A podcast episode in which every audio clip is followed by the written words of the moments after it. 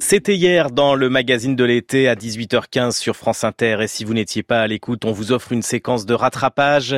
Tous les jours, Leila Kadour Boudadi demande à ses invités de lui raconter leur dernière fois. Hier, c'était au tour de deux passionnés de football, le metteur en scène Mohamed El Khatib et le journaliste sportif Jean-Philippe Leclerc. Moi, la dernière fois, ça remonte plus loin. La dernière fois, Mohamed El Khatib, que vous avez pleuré de rage à cause d'un match.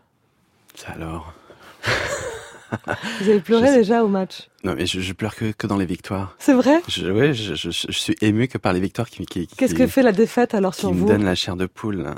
Euh, ouais, ça me, me plonge dans un isolement, je, je, je coupe tout, je veux plus parler à personne. Je- Dernier Et moment donc, traumatique alors, c'était ex- quand ex- extrême solitude. Ouais. Ben, c'est- c'est la- c'est la, c'est la défaite de, c'était en demi-finale de Ligue des Champions, la défaite de l'Ajax d'Amsterdam. Et parce que je trouvais que, c'est- que, que- que les, les, les Hollandais méritaient de gagner parce qu'ils avaient le, le plus beau jeu, le plus spectaculaire. Et malheureusement, dans le football, c'est pas toujours le plus spectaculaire qui, qui, qui, qui l'emporte, celui qui produit du, du jeu. Euh, et donc ça, ça, ça, ça, ça me rend triste parce que je suis un peu contre les, contre l'efficacité.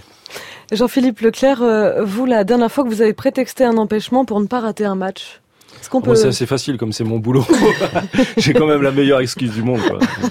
Donc Ouais, euh, ouais. voilà, donc l'excuse. euh, c'est, pas obligé de euh, mentir. euh, non, c'est pas obligé. Non, c'est, euh, il faut absolument que je regarde le match. euh, C'est, c'est mon boulot. Donc C'est euh, ça. là, ça, Ouais. c'est incontestable. Et vous, la dernière fois que vous avez pleuré alors Au stade, vous pleurez ou pas Alors, m- moi, je pleure pas. J'ai plutôt tendance à casser, en fait. C'est-à-dire C'est-à-dire que quand je suis vraiment énervé, ça me fait pas pleurer, mais euh, je casse. euh, bah, euh, il m'est déjà arrivé de casser et mon portable et mes lunettes. euh, C'est vrai, de Parce rage que, parce que Saint-Etienne avait perdu contre Lyon. Je suis stéphanois, donc voilà. Quand, euh, les, les derbies qui se terminent mal à la 92e minute, euh, ça peut me mettre dans des états. euh, ouais, dans- j'ai- J'ai honte très vite, mais, euh, mais sur le moment, il faut que je me défoule. Quoi.